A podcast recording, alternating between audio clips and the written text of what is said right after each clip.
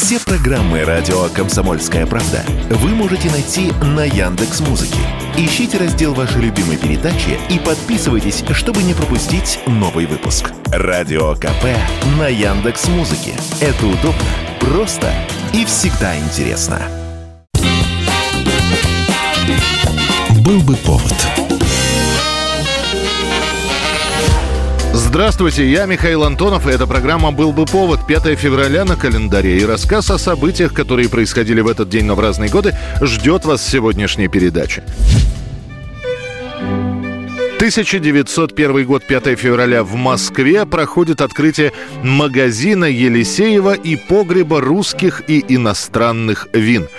Династия купцов Елисеевых вела торговлю еще с конца 18 века. Сначала лавка, после складские помещения для хранения чужих товаров, далее доставка колониальных товаров и торговля ими.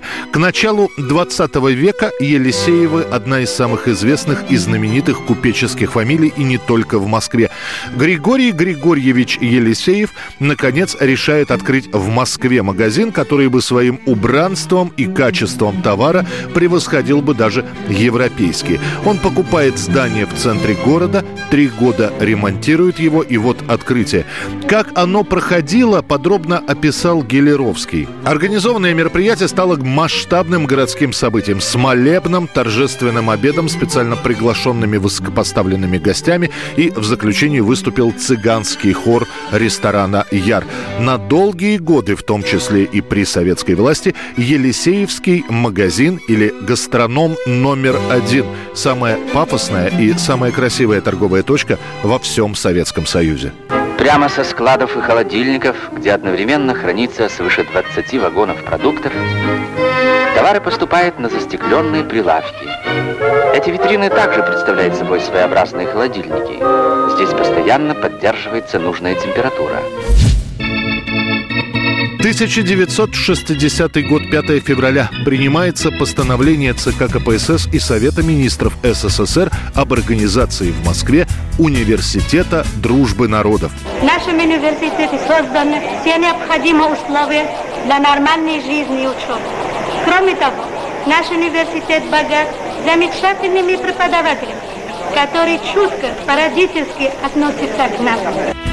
Идея о таком учебном заведении родилась еще за три года до этого, после фестиваля молодежи и студентов, который прошел в Москве. Основная задача нового вуза – подготовка высококвалифицированных национальных кадров для стран Азии, Африки и Латинской Америки, воспитанных в духе дружбы между народами.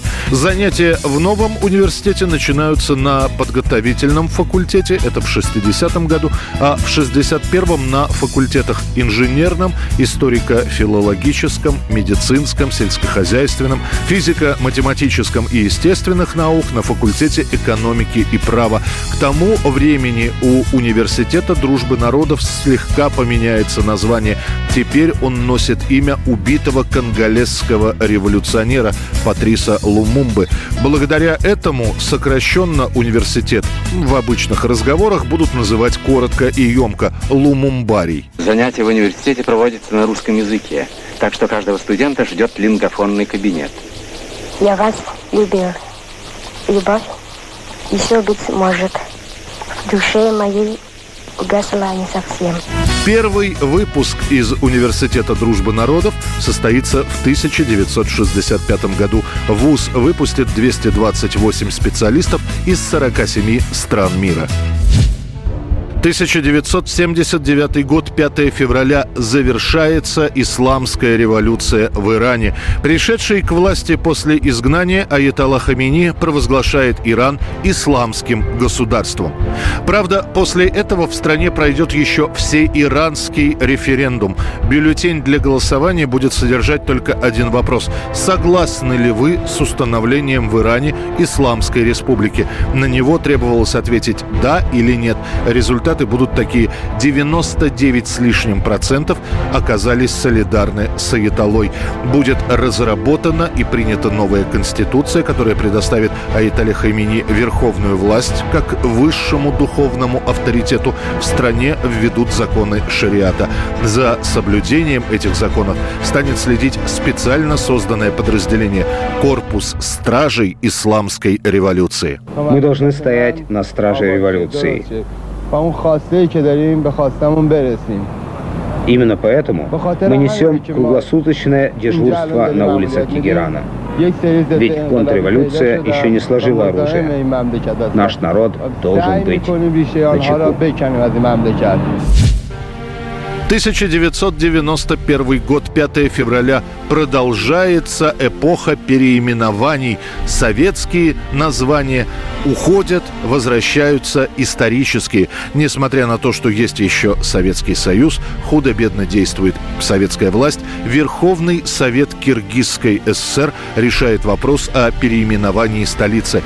Названный в честь уроженца этих земель город Фрунзе превращается в Бишкек. Город Фрунзе, милый город, дедово гнездо, Сто названий в этом сердце и напевов сто, Писал киргизский поэт Алыкул Осмонов. Переименование Фрунзе в Бишкек происходит быстро, хотя для того, чтобы исправить на картах и других предметах название города, придется потратить несколько миллионов советских рублей. Все это происходит на волне продолжающихся переименований. Уже нет Куйбышева, есть Самара, исчез город Горький, теперь это Нижний Новгород. Таджикский Ленинабад стал Худжандом. Поэтому и переименование Фрунзе для большинства советских граждан пройдет абсолютно незамечено. Тем более, что уже через 6 месяцев Киргизия заявит о независимости от СССР. 1919 год, 5 февраля. Голливудские актеры Мэри Пикфорд, Дуглас Фербенкс, Чарльз Чаплин и Дэвид Гриффит организуют собственную киностудию United Artist. Актеры сами решают снимать фильмы и заниматься их дистрибьюцией, чтобы составить конкуренцию крупным киномагнатам того времени.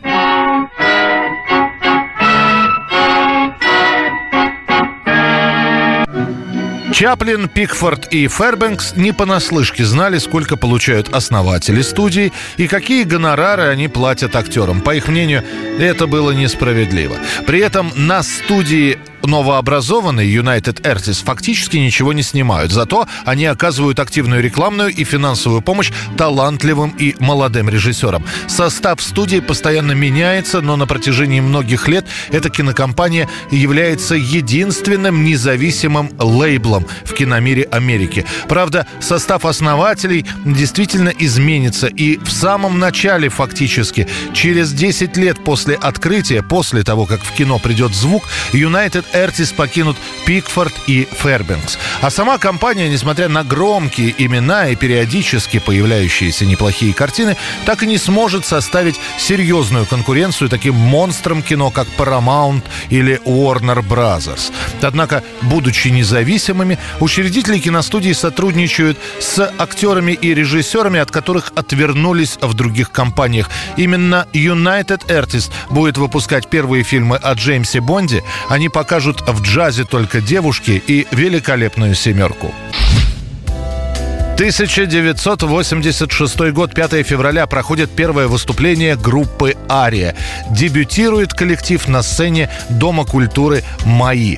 Причем на этом концерте группой, которая, как сейчас говорят, выступала на разогреве у Арии, был коллектив «Поющие сердца».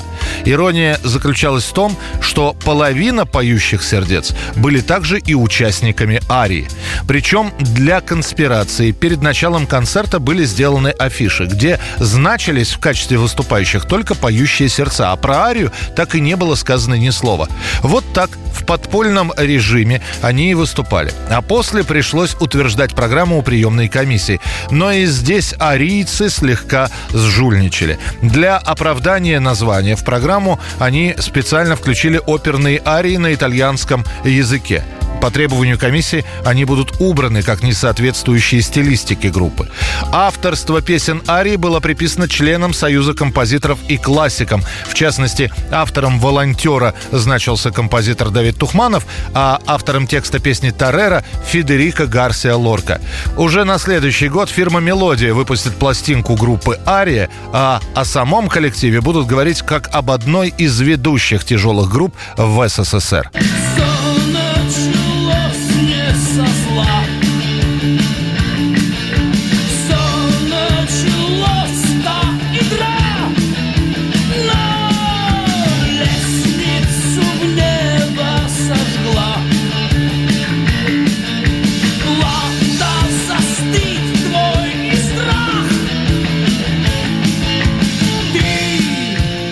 Это была программа «Был бы повод» и рассказ о событиях, которые происходили в этот день, но в разные годы. Очередной выпуск завтра. В студии был Михаил Антонов. До встречи. «Был бы повод»